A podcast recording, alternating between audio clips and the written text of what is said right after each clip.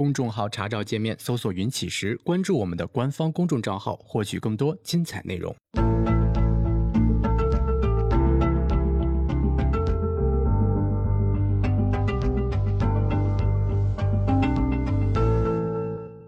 行到水穷处，坐看云起时。欢迎大家来到经验股市。嗯，昨天啊，这个呃，在我忘了是交易技巧课的群里边啊，这个春天的小树问了我一个问题，他说：“为什么你这段时间聊自主交易呢？因为这个呃，就是就是感觉聊的这个呃很乱。怎么这么讲呢？因为他是就是我我我不是跟大家聊这个。”做做量化，做交易系统嘛，然后呢，他又被我忽悠着去设计交易系统去了，而且呢，他自己的交易系统已经，呃，非常接近完成了哈，啊，已经非常接近完成了，嗯，然后呢，这个在这种情况下呢，很自然的就是说，他可能会觉得，啊，这个，呃，对于我们来说呢，这个，呃就是我们应该是是继续围绕着量化去讲，围绕着交易系统去讲啊。但是呢，突然跟大家聊了自主交易，然后呢，而且呢，对于他做量化来讲，他可能觉得，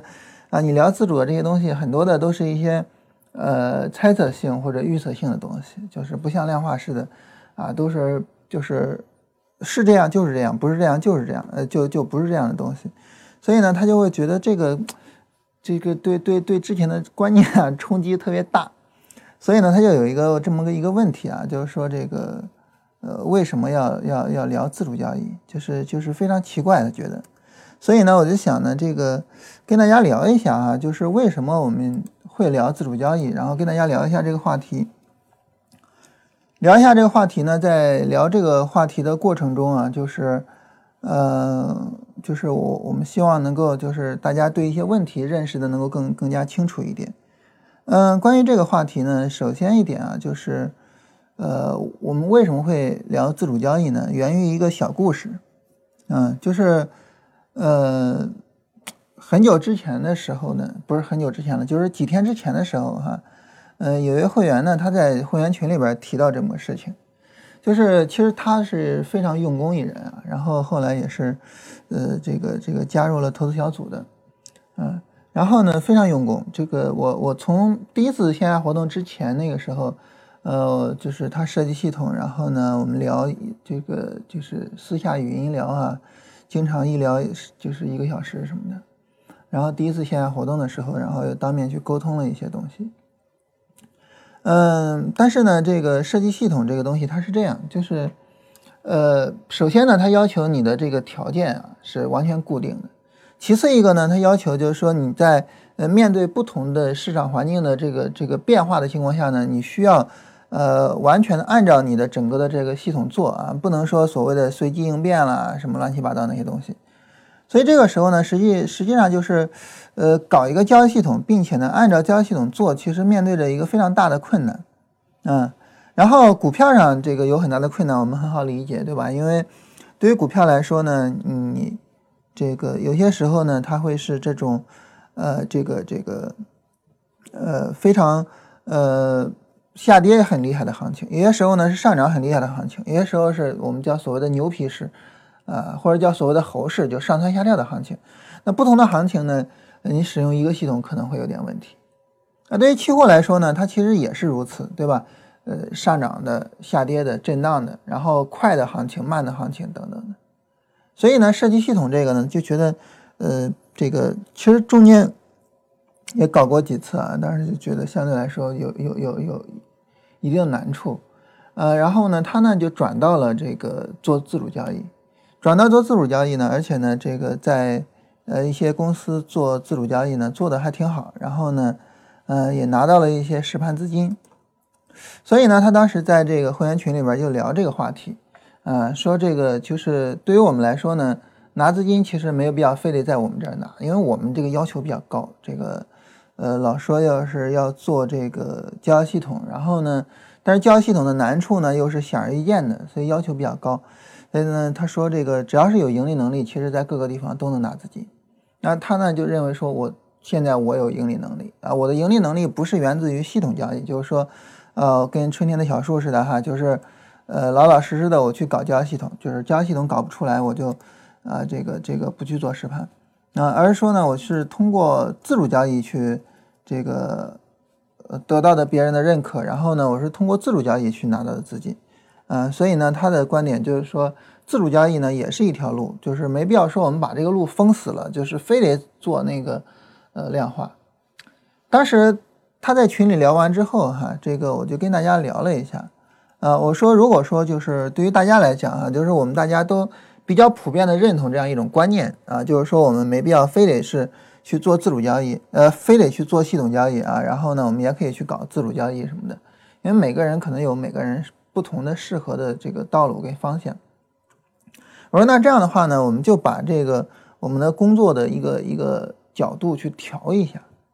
怎么调呢？就是，嗯，我们以前的这个工作的角度，就是工作的这个视角，啊，包括我们现在主要的工作视角也是这里啊，就是工作的重点，呃，在于什么呢？工作的重点在于呢，这个帮助大家设计自己的交易系统。啊，我说我们现在可以考虑调一下，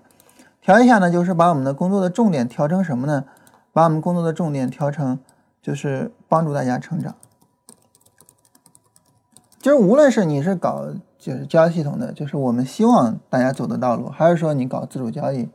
啊，你搞比如说群里面有做打板的，对吧？做的很好，然后你搞什么，无论你搞什么吧，就是我们尽可能的去帮助大家成长。我们想着就是把我们的这个工作重点调一下，啊，当时就跟大家聊了一下这个事情，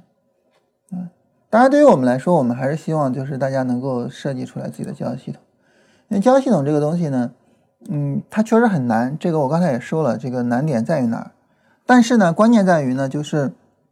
呃，呃，它一旦做出来之后，这个就是一个提款机了，啊，就是提款的快慢而已。交易系统不一样，不同的交易系统，不同质量的、不同水准的交易系统，提款的快慢不同。当然，交易系统设计出来就是一个提款机了。啊，所以我们还是希望大家走这个道路。包括我们现在也在做一个工作啊，我们现在每天给会员做日播，啊，这个当然保持着周播的情况下，现在在给他们做日播。这个日播是什么呢？呃，现在这个这个日播的内容呢，就是呃大家一起讨论啊一个交易思路啊，或者说一个交易特征啊。就目前在做这个日播，做这个日播的目的不是说我我我们大家真的把这个交易思路搞出来，然后就。呃，能够有一个大家都能赚钱的交易系统，而是说，我想通过这个跟大家说一说，就是，呃，你到底怎么样去搞定一个交易思路，到底怎么样去搞定一个交易系统？就现在在做这个日播，其实就是希望，呃，还是把这个给做好。但是与此同时呢，我说我们可以把工作的重点调成这儿，也就是说呢，我我我，呃，就说大家可以，比如说你做好了这个自主交易了，你可以跟他一样，通过别的地方拿资金或者怎么样的，啊，或者是我们未来。啊，我我们能不能，我们也调整我们的思维，就是大家自主交易，我们也可以给资金，这个就是以后的事情了。暂时我们不想做这么大的改动，但是我们就说愿意去，就是大家需要什么，我们就可以呃去为大家去做一些大家需要的工作啊。所以这是当时的一个转折的契机哈。那很自然的就是说，在这个呃会员节目的设计上呢，我们会就是说。同时兼顾这些东西。那对于这个咱们直播呢，我也调整了一下，就是说花了一段时间呢去讲了自主交易。那么，那你说自主交易这个讲，呃，讲的重点在哪儿啊？或者说呢，就是大家去看过去的自主交易的一些视频啊，像春天小树说的，说我这个量化的思维，我就看你讲这些看的挺乱的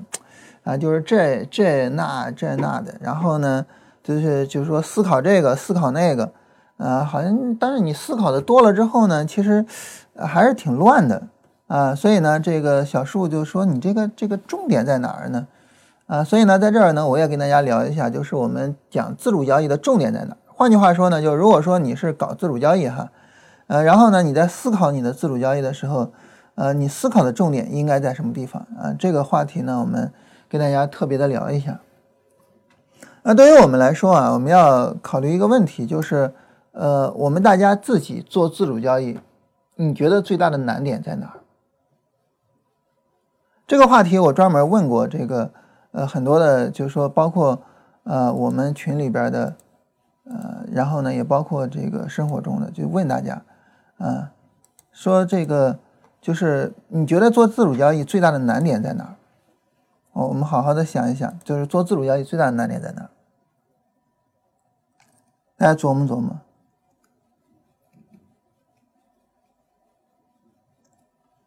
其实呢，就是我我们做自主交易的话呢，它最大的难点在于，最大的难点在于就是我们看的和做的是不一样的，这个是最大的难点啊。当然，这也是量化的最大的好处，就是量化你看的跟你做的一定是完全吻合的，就是你看到一个交易系统，然后你一定能够做到。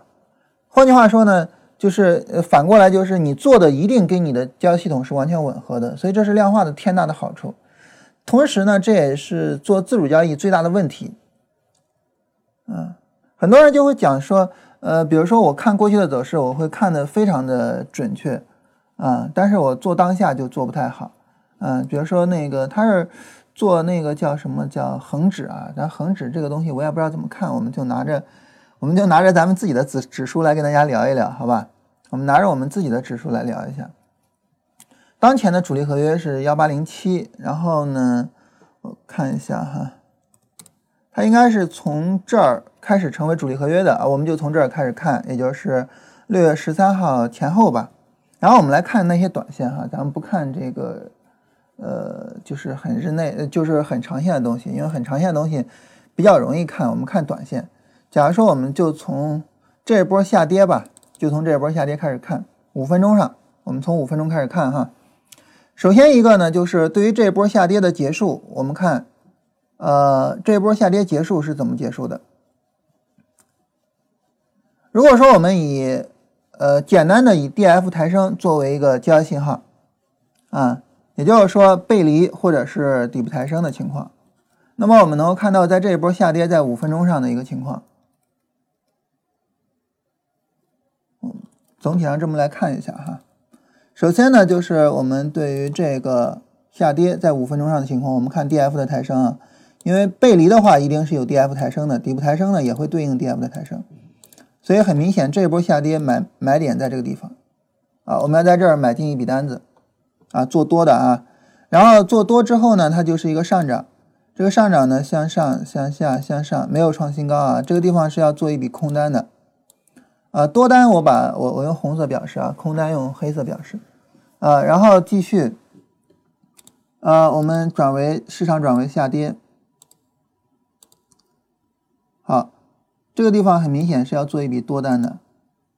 对吧？然后继续市场转为上涨，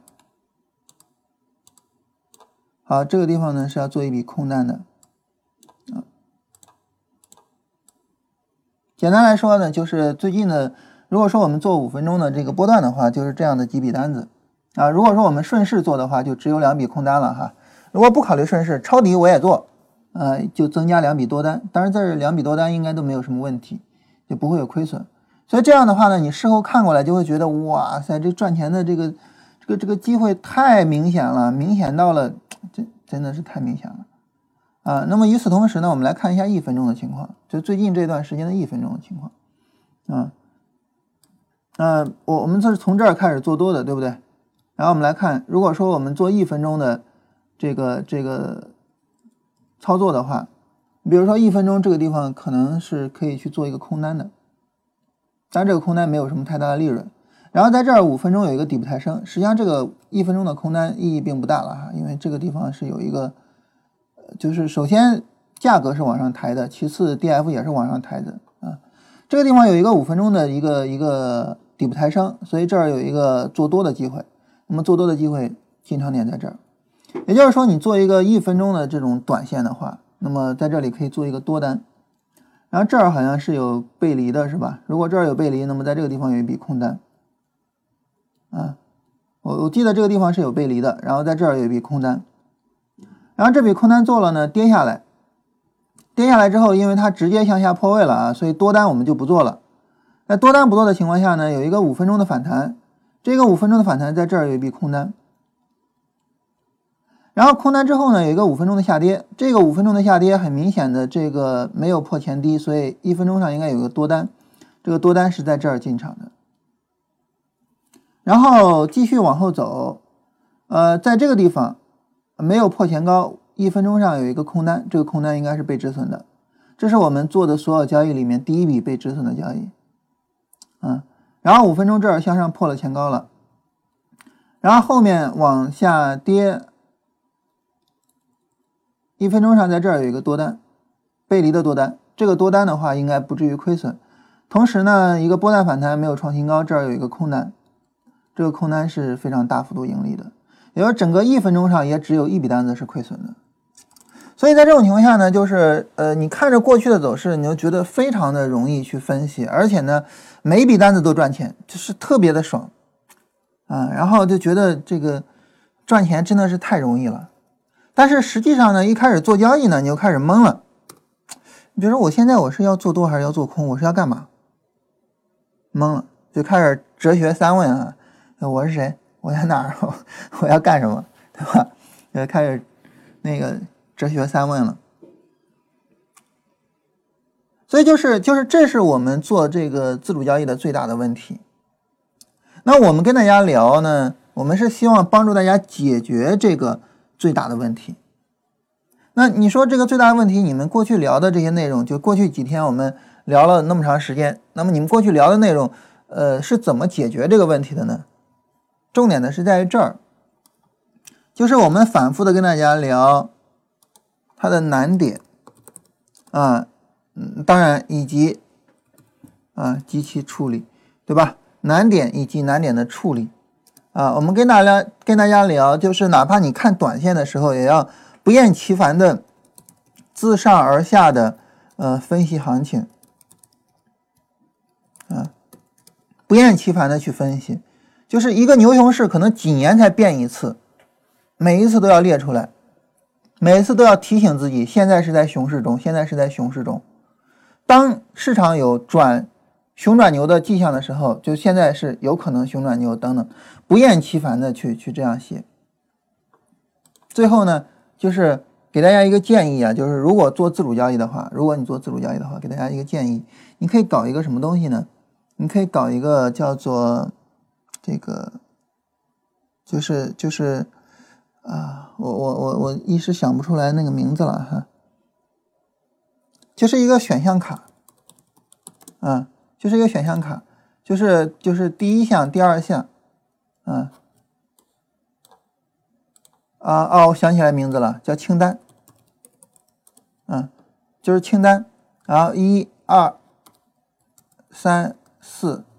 啊，然后五，比如说你的交易条件。就是要先满足第一个，再满足第二个，再满足第三个，再满足第四个，再满足第五个，然后你又一笔一笔的去勾这个清单，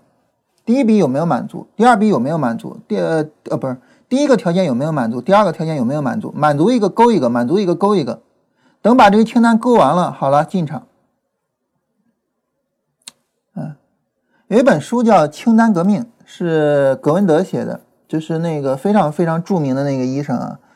嗯，阿图·葛文德写的叫《清单革命》。这个《清单革命》写了一个什么事儿呢？就是，呃，当时阿图·葛文德在，我忘了是不是霍普金斯医院了哈。他当时在霍普金斯医院，呃，这个当医生的时候，我记不太清楚了。然后呢，就发现一个很很很很不可思议的问题，就是，呃，他们经常会犯一些匪夷所思的错误。啊，你比如说这个病人手术的时候呢，比如说他需要打某一个针。结果最终没有打，结果病人就死掉了。那为什么没有打呢？你去问护士，护士说呢，呃，我可能以为病房护士会打。啊，病房护士呢，他说呢，可能我以为医生会打。医生说呢，我可能以为这个这个呃手术护士会打等等的吧。就是反正就是就是他们呃这个人可能觉得会这样，那个人可能觉得会那样。结果最终呢，就导致说这个事儿谁也没干，啊，病人就死掉了。所以呢，后来呢，他们医院就搞了一个叫清单革命。什么叫清单革命呢？就比如说，我现在要动某一台手术，这台手术呢，需要给他，比如说打的针有多少，一项一项在那儿放着，打了一个勾一个勾，打一个勾一个勾，啊，然后呢，到后面你一看有哪些勾没有勾的，然后你就给他打就完了，啊，你也别管是谁的责任了，你就给他打就完了，嗯，然后这个搞了这个清单革命之后呢。呃，然后这个就是病人的死亡率就大幅度的下降了，啊，就就这么一个事儿哈。但这么个事儿呢，哥们儿写了这么一本书，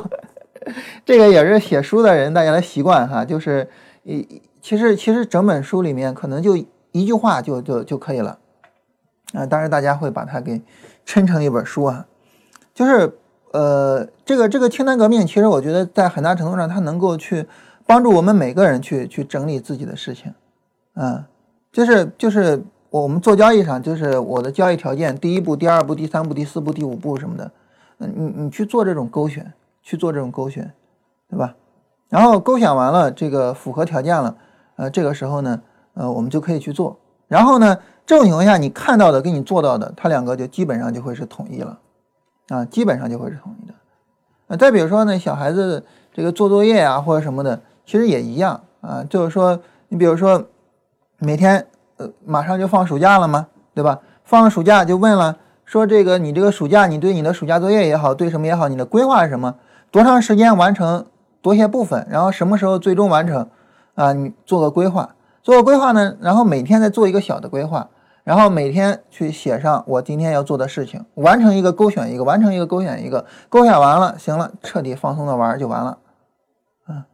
啊，这样的话呢，也能慢慢的养成小孩子的自律习惯，对吧？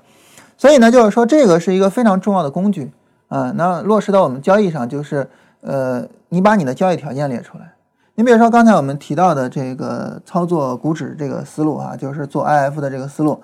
啊。我们再回到 IF 上啊，我们再跟大家讨论一下。你比如说，假如说我要做一笔空单的话，那么这笔空单应该满足什么条件？那现在呢，就是对于我来说，我知道就是呃。我我们一个基本的理论啊，就市场有有越高级别的反弹，那么它后面的行情越大，对吧？也就是说，我们有一个非常基本、非常基本的一个理论，这个理论呢是讲行情的对应性的。什么叫行情的对应性呢？它指的是说呢，就是当市场有一个上涨之后，后面会跟随着同级别的下跌。市场有一个上涨，同级别的下跌；市场有一个上涨，同级别的下跌。啊，这是我们对市场的一个基本理论。那这种情况下呢，我们就知道，就是当市场有三十分钟反弹的时候，实际上这个做空价值是最大的，做空价值是最最大最大的。所以呢，如果说我们去做一个，就是比如说我做一个规划的话，假如说啊，假如说我是三十分钟出机会，然后五分钟呃标记那个市场反转点，然后一分钟去进场，假如说是这样，那这种情况下呢，你的清单就应该是这样：第一，大方向。也就是三十分钟操作的大背景，第一大方向，这个大方向呢就是三十分钟的背景啊，这个呢可以通过日线判断，也可以通过主观或者什么判断，因为我们自主交易嘛，自主交易你可以主观去判断它，这个没有太大的问题啊，大家不要觉得说我主观判断会不会风险大，因为毕竟你最终进场你是有严格控制的，对吧？你到最终那一步上是有严格控制的，所以你可以主观去判断，就是当前。市场是下跌的还是上涨的？然后市场的空间有多么大等等的这些。第二个呢，就是，嗯，然后那个三十分钟有回调了，啊，第三个呢就是，呃，五分钟，呃，说明结束了，然后最后第四个一分钟进场，啊，然后你每一步，呃，这里面的每一步你都去做，啊，把在清单上列出来，然后呢，你就能够。去去有一个非常详细和清楚的这样的一个讨论，在这里面呢，你就可以去思考，就是比如说我们前面说到的，首先关于市场的背景，它是一个什么样的背景？其次一个呢，这是一个长绿柱还是一个短绿柱？你对于做空就是一个，这是一个长红柱还是短红柱？这些东西你都可以主观的去做判断。再比如说，在这个绿柱过程中，绿柱过程中呢，也明显有一些五分钟级别的波段反弹，这些反弹我要不要去做？就这个反弹这儿看到吗？这儿这个反弹在五分钟上它一定是个波段啊。我们我们来看五分钟，我们看五分钟是个波段，对吧？D F 上零轴的啊，五分钟是个波段。那么很明显这是个波段。好，问这儿做不做？也可以做啊。为为为什么不可以做？它是个波段，我为什么不可以做？啊，那可不可以做？能不能做呢？主观上去进行一下判断嘛。然后这个三十分钟上它没有出红柱，但是我主观上判断说这个可以做，那就可以做，对吧？那这这就是主观上可以去做的一些判断，那这就是自主交易啊！这就为什么我们聊自主交易啊？好，继续啊。啊，比如说最近的这一次三十分钟有反弹，这是出现在六月二十二号十一点三十，所以在六月二十二号十一点三十我们就降到五分钟，三十分钟的任务已经完成了哈，十一点三十出现在这儿，那在这个地方呢，它是五分钟上的第一波拉升，很明显这个上涨不会结束，我继续等，啊，我继续去等，然后这里展展开了有一波拉升，那么这一波拉升会不会去终结整个上涨呢？这波拉升会不会去终结整个上涨呢？啊，然后在这儿呢，我没办法去做判断。那么判断方法是什么呢？就是当一分钟出现顶部信号的时候，五分钟这儿依然是背离的状态，或者依然是呃顶部降低的状态，那么这个时候就有可能会啊这个整个下跌结束。所以我我一分钟上就可以去做单，那我就去看一分钟，在这儿的时候就要去看一分钟。当我去看一分钟的时候，一分钟的顶部结构哪儿有呢？哦，这个地方有一个顶部结构。好，我就看这个顶部结构是不是一个说这个出现在五分钟顶部降低的背景下呢？结果是出现的，所以这个地方是有一笔空单的。五分钟这个地方是有一笔空，呃，一分钟这个地方啊，这个地方是有一笔空单的。那这笔空单被止损了，我们刚才已经说过了哈。也就是说，你的清单都勾选好了，但是呢，它最终也被止损了，这个是难免的哈。然后我们再回来，再回来呢，那么后面就是。没有背离了，D F 已经过去了，也没有顶部降低了。继续，我继续等五分钟，然后再等一个五分钟，啊，就到了这儿。这是六月二十五号十一点二十五，六月二十五号十一点二十五这个地方呢，出现在这儿。很明显，这个地方首先在五分钟上是一个顶部降低，其次呢，在一分钟上也有了一个顶部降低的卖点，所以很明显，这儿我要去做一笔空单。然后这笔空单符合所有条件，都勾选好了，然后这笔空单我就做进来了。呃，做进来之后呢，这笔空单，呃，我们到目前为止这个有了一百个点左右的利润啊。当然止盈啊或者诸如此类的，你就可以自己去考虑了，对吧？一百个点左右的利润。然后呢，前面这一笔止损，我们在这死叉进场，然后这儿一开盘就止损了哈。这里死叉进场是三五六九，然后这儿一开盘是。三五八四六九八四十几个点，十五个点吧，这儿止损了十五个点，然后呢，这儿止盈了上百个点，啊，那这种情况下呢，就是盈亏比还是比较合适的，啊，那这是整个的围绕着这一次的一个操作啊，整个的围绕着这一次的一个操作，就是呃总体上的一个判断呢，就是它既包含了这个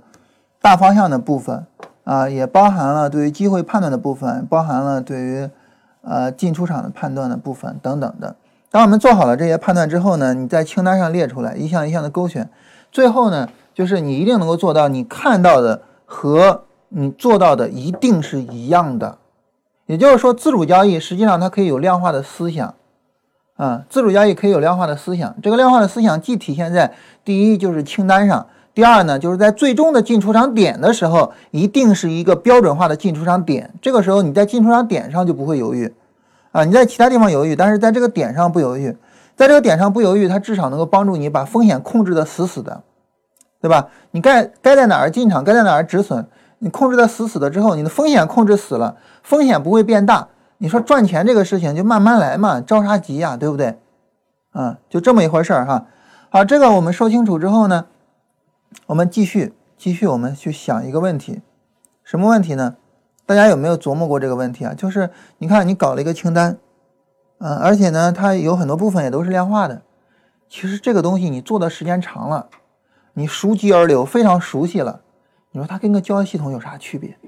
自主交易跟交易系统真的有那么清晰的界限吗？对吧？嗯，然后就是我前面说我们的会员他谈到盘感，就说他自己是用盘感做的。什么叫盘感？什么叫盘感？大家大家有想过什么叫盘感吗？如果说我们提到这个盘感是一种感觉，是一种猜测，那就扯淡。什么叫盘感呢？说白了就是你的这个清单，你的这种操作流程，你熟记而流了。当我看到盘的时候，当我打开盘面的时候，我就是这么做，这叫盘感啊，对吧？这就通过训练出来的嘛，通过训练出来的，嗯。很多时候，我们看足球运动员说球感，都是这样通过训练出来的，嗯，然后，呃，比如说这个在刚刚结束的 NBA 的季后赛里面，哈，像在呃西部决赛的第七场，火箭输了。我相信那一场比赛，所有的勇士的球迷看的都非常纠结。为什么呢？因为火箭的全场啊，他的球员三分的命中率都非常低，连续二十七个三分球不中，啊，想想有多么恐怖啊！其中包括很多空位的三分。而在这个勇士追分的时候，啊，勇士去去，因为勇士一开始落后啊，然后后来追，呃，然后后来领先。在勇士追分的时候呢，库里连进了四个三分球，杜兰特进了一个，也就是他们两个人连进了五个三分球，而那边就是连续的三分球不进，二十七个三分球不进。你想有多少勇士球迷会担心说，一旦火箭找回了手感，手感啊，感觉啊，一旦火箭找回了手感，那么这个时候就勇士就崩了呢？但是，一直到最后，火箭也没有投进三分球。为什么呢？其实原因很简单，就是勇士的两个三分球手，实际上还有呃克莱汤普森啊，克莱刚来中国啊，然后这个克莱汤普森啊，跟库里跟这个杜兰特，他们都是最顶级的投手，而这个火箭那边呢，可能是一群比较好的投手，但是顶级跟比较好那就完了。啊，那你到这个临场去投那个球的时候，那你这个水平就就差太远了。所以最终勇士赢了。对于我们来说，就是这个盘感怎么来呢？首先呢，就是你的这个清单、你的流程、你的买卖点质量要好。这个质量就相当于一个球员的天赋。其次呢，你通过不断的演练，让他熟记而流啊，就是就相当于球员的训练啊。如果一个球员天赋又好，他又勤于训练。那么他一定是一个最顶级的球员。同样，你一个交易系统，如果你的交易系统本身质地就非常好，呃，不不说错了啊，不是交易系统啊，你的交易清单、你的交易流程啊，你的交易流程、交易清单本身的质量又好，然后呢，你又反复的去训练，啊，让自己去磨合，啊，然后跟这个跟这个系统去磨合，那这个时候很自然的就是，呃，你也会打出来像库里或者是杜兰特那样的表现，就这个意思，盘感就这个意思，很简单，啊。所以就这样，那这就是我们跟大家说的这些，就是呃，就是就是大家如果说你说呃，我怎么去利用你们之前讲自主交易的这些东西呢？其实就这么去利用，嗯，然后呢，你去把那个最重要的问题给它解决了，嗯，我们很多时候是一种什么呢？就是我们很多时候是一种什么习惯？就是呃，就是抱怨啊，然后吐槽，然后各种就是委屈。啊，就是哎呀，你看看过去多么清楚啊，看现在就是不好，各种抱怨，各种委屈，但是呢，就是不想这事儿怎么解决呢，对吧？所以我们就是在心理学上说，这个前者啊是叫做问题导向的思维，就老盯着这个问题看，而后者呢叫解决问题导向的思维。啊，在这建议大家一本书啊，这叫做《重塑证券交易心理》啊。然后可以看一下这本书，当然这本书现在应该没有纸质的了，大家可以到网上找一下 PDF 的，然后去看一下，非常好的一本书啊，呃，然后这个其中就提到了我我说的这两个观念啊，啊，书的名字叫《重塑证券交易心理》，嗯，就是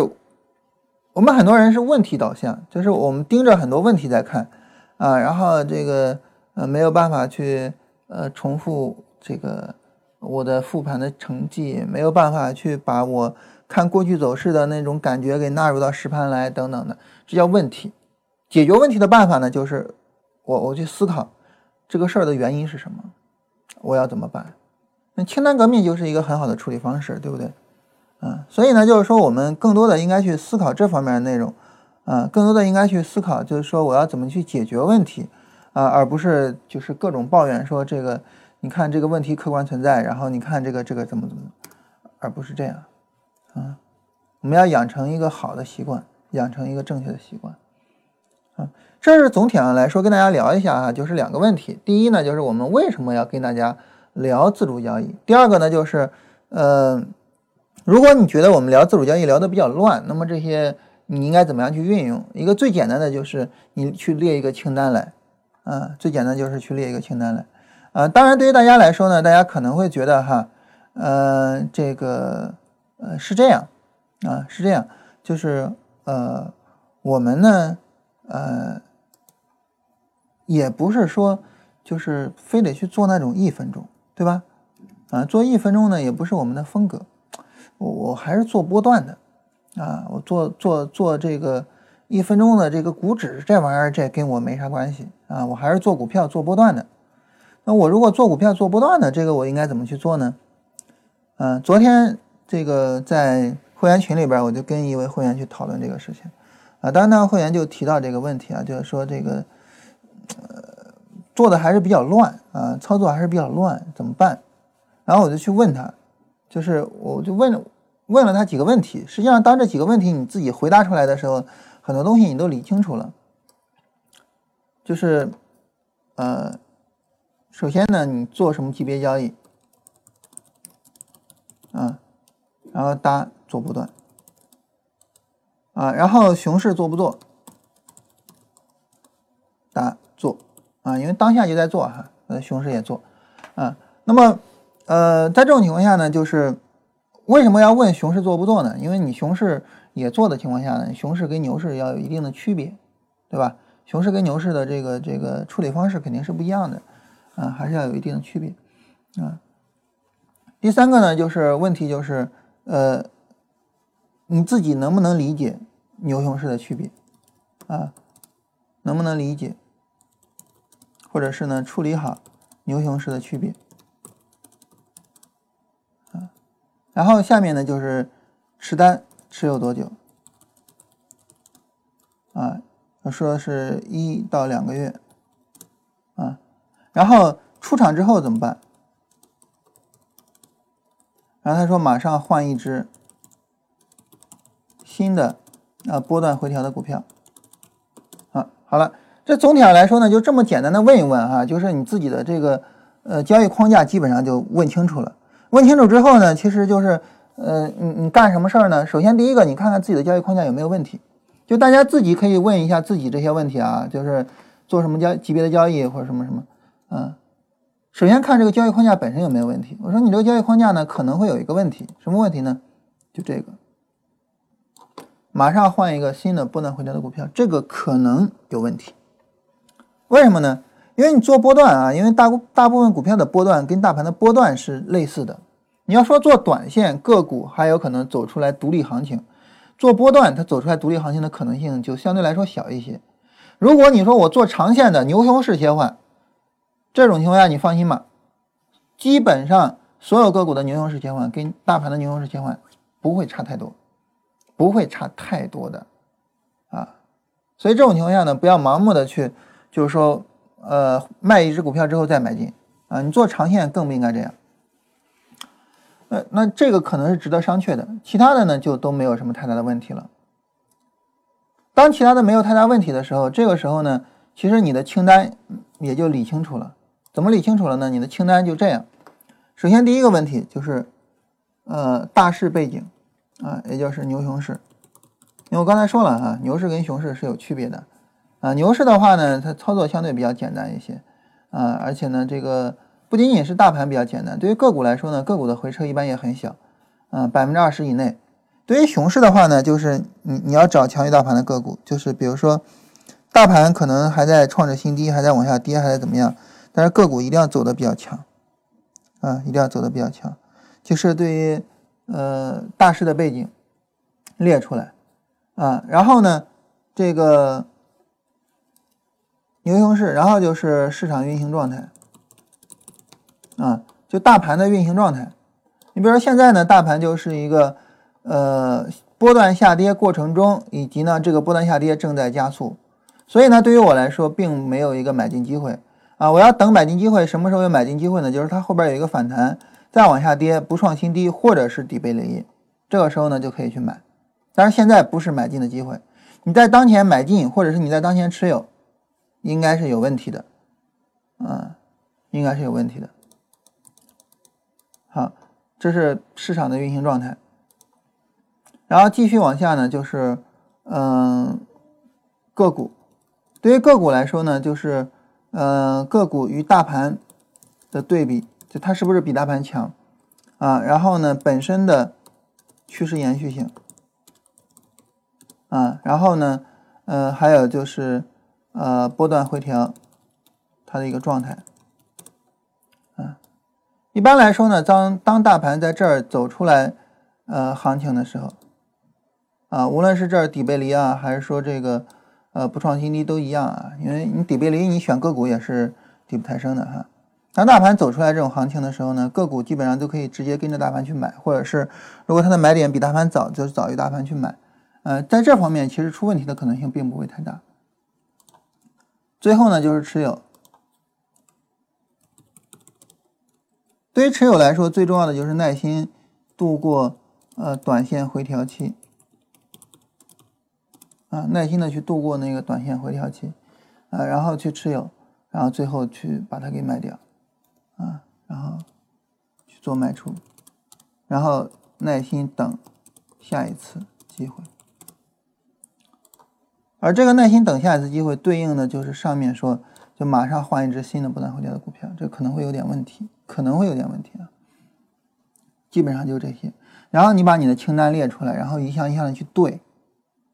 一项一项的去对。当你把这些列出来之后，你会发现。你在当前去买进或者是去持有，可能是会有问题的，因为它当前并不符合你的这个买进的条件。嗯，你非得说，比如说在这一段里面，假如说你非得说在这一段里面还可以去买，嗯，还行，没问题。你因因为毕竟你做熊市嘛，你做熊市的话，你可以清仓或者怎么样去做这一段，没问题。但是这当前这一段，那很明显是有问题的。当前这一段是在加速的过程。那应该等一个，你做波段就不应该去想着说我我每一波的钱都要赚到，做波段不应该这么想，就不应该有这种思维，有这种思维就是错的，做波段不应该这么想。那至于说你做长线呢，你需要列的清单就会更多一些，啊，然后呢，你比如说做基本面，做基本面其实也可以去列一个这样的清单，就是我看一家公司的基本面，我需要看哪些东西，嗯。比如说，嗯，想想啊，呃，前面那个谁出一本书叫，就是前面那个那个长江商学院的薛云奎啊，然后出了一本书，嗯，叫《穿透财报》，呃，然后这本书评价并不是很高，当然人数比较少，其实并不具有很大的那个什么，评价并不是很高，六点五分。呃，我我个人觉得这本书呢，其实还可以。我我我自己是觉得其实还是可以的，嗯，比较比较浅显易懂，嗯，但是呢，这个这本书的比较重要的问题在于它没有一个很好的一个就是就是就是去去讲这些方法或者什么的，呃，直接拿的一些这个公司的这个信息去聊的，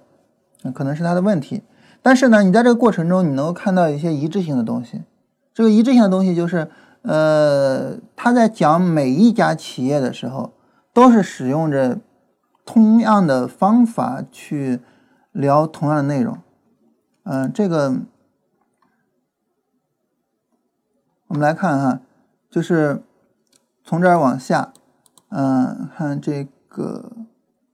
销售的情况，管理效率。啊，然后财务业绩，这是它最重要的几个层面。然后我们看这个经营层面、业绩层面、管理层面、财务层面，啊，然后经营啊、管理、财务啊，然后这个这个销售的情况，然后前面这些都是呃销售这方面的，然后经营，然后管理、财务，就你看他在分析每家企业的时候。他的这个分析层面都是类似的，都是类似的。其实，嗯嗯，就可以是作为一个清单，啊，然后呢，通过清单去说，啊，我我需要看它的时候呢，需要看几个项目，然后呢，每个项目都是什么样的，最后得出来对这家企业的结论，啊，然后每个地方都会有一个比较简简单的一个结论。我觉得这本书还是挺值得看一下的，就是去看一下它的这个。就是在分析各个企业上的一致性，就是每一家企业，嗯，它的分析都是一致的，就是都是通过那几个层面去进行分析，然后通过那几个层面去得结论。这个结论呢，它的名字，这本书的名字叫《穿透财报：发现企业的秘密》。呃，所谓的发现企业的秘密，指的就是呢，我通过这些分析，然后去得结论，这家企业是一个什么样的企业，嗯，我我觉得还是挺值得读一下的，就在于呢，就是它的这个一致性啊。所以就是对于我们来说呢，哪怕是我们做自主交易的，就是做基本面的这个自主交易，我们也可以一样有这种清单，然后你根据这个清单去选股票。你比如说在这个清单里面，我重视什么？我重视什么呢？然后我就把这些，就是比如说我看好的股票或者怎么样，我列出来，然后他在这些里面是不是符合我的条件等等的，啊，就是做一些这方面的工作，啊，做一些这方面的工作。呃，我们今天要跟大家聊的，其实就是基本上就这些内容啊，就主要是大家有疑惑，我们就跟大家沟通一下，啊，这种东西呢，就是我我是觉得，呃，做节目这个东西本来就是一个跟大家沟通的过程，就是。你觉得你在哪儿有疑惑，然后你在哪儿不明白啊？我就在哪儿跟大家聊一下。就是大家觉得很奇怪，就是你为什么要讲自主交易？我就跟大家聊聊我为什么要讲自主交易。因为我自己，包括对于会员来说呢，也是一样。就之前一直一直在想的，就是呃，这个昨天一直一直在想的，就是在跟大家说这个呃怎么去设计交系统啊。但是呢。自从说那一次这个会员群大家那么聊了之后，我就想，其实不对，没必要非得设计交易系统。如果说大家你觉得自主交易更好，然后你能做好这个东西，那那那那你就去做就好了，对吧？那你就做就好了，嗯。所以呢，就是说，在大家有需要这种，就是说，比如说我需要你讲一些自主交易的情况下，我们就跟大家聊一下自主交易。包括呢，大家可能会讲说呢，呃，我有一个这个。呃，需要你讲一下的，就是你为什么讲自主交易？那我们也跟大家聊一下，啊，所以这是今天这样。另外一个呢，就是希望大家在做自主交易的时候，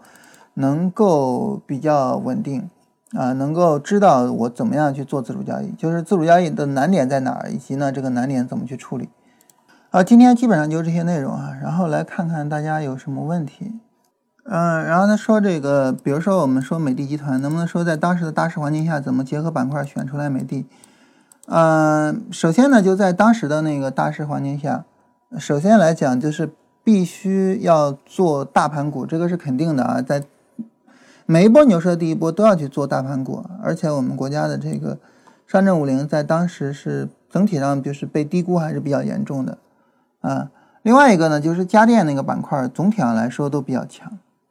啊，不只是美的，不只是美的，整体上都比较强，整个板块都比较强。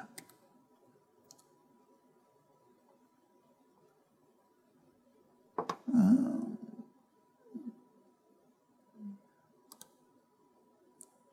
他们应该属于什么板块？这个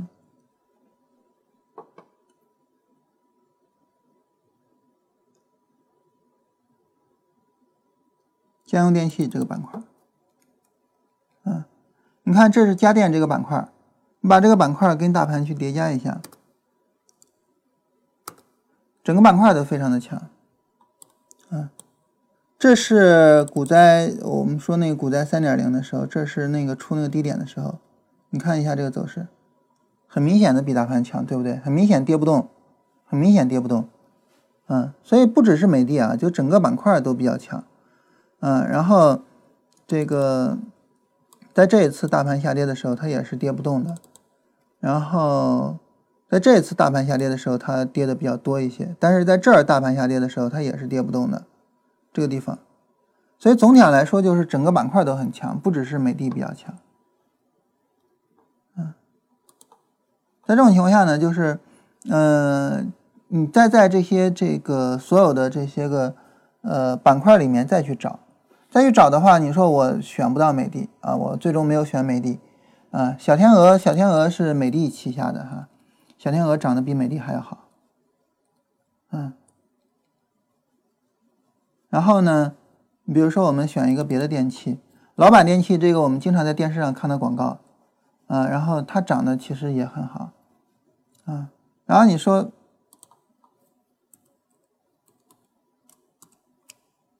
你说我我就我就随便选到了其中的一家，就是没有选好，嗯，这种情况下呢，你也应该有一个跟大盘的对比，对不对？那么，当你去跟大盘对比的时候，你比如说，比如说啊，就是在这股票好像并没有太明显的比大盘要强美的啊小天鹅。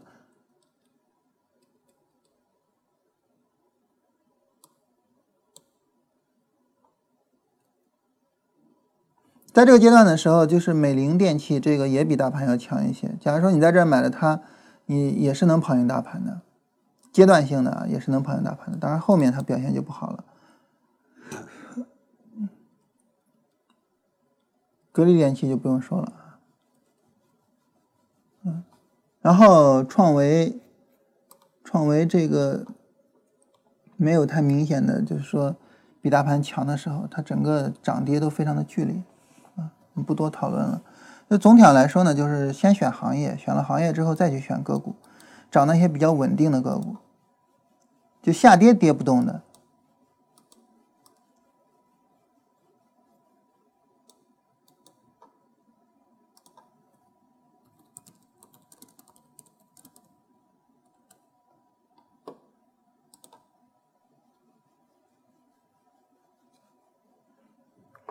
大盘见底的时候，强势股补跌的情况有没有？这个是这样哈，就是它不是说大盘见底的时候强势股补跌，很多时候是大盘在下跌的过程中强势股去补跌，嗯，就是在整个大盘下跌的过程中，市场在往下跌的这个过程中，强势股去做补跌，嗯，就这样的一个一个情况。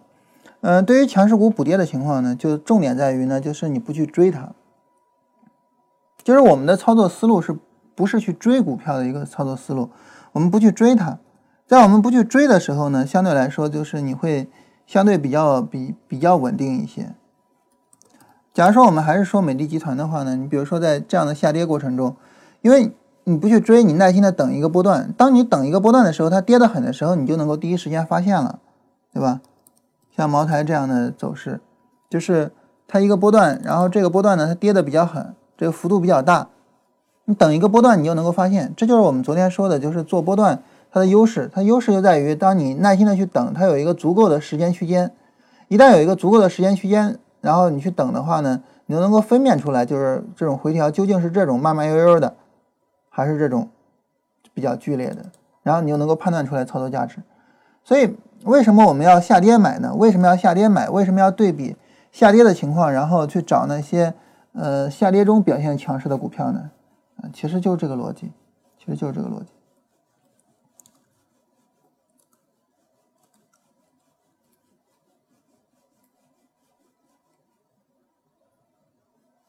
啊，基本上就这样，然后看大家还有没有什么别的问题啊？然后关于自主交易这块儿，希望大家能够理解，就是我们为什么聊。另外呢，也是希望大家能够从自主交易往那个，就是说这个自主交易的这些部分呢，也把框架给理清楚。啊，我到底要怎么做？把框架理清楚，啊，并且呢，最终把这个系统交易做好它。其实我个人还是比较希望大家能够去做好系统交易，因为自主交易的话呢，我们现在不太愿意给资金，啊，未来的话我不好讲，现在确实不太愿意。系统交易的话，我们很大胆的愿意给，我们还是希望大家能够去做我们的资金，这是从我们自私自利的角度啊，我希望大家还是把自己的系统搞好。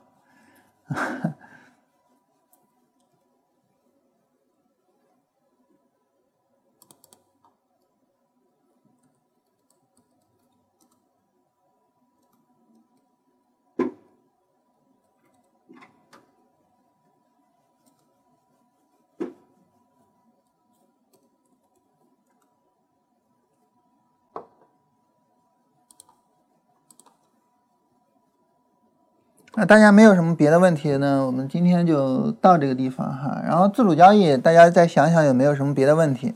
没有什么别的问题呢？就是关于自主交易呢，呃，逻辑、方法、道理这些呢，我们就说这些。呃，明后天的，呃，后天不行，后天要去医院。就是明天呢，我们看看是不是跟大家找一些例子聊一聊或啥的哈。嗯，今天就到这儿吧。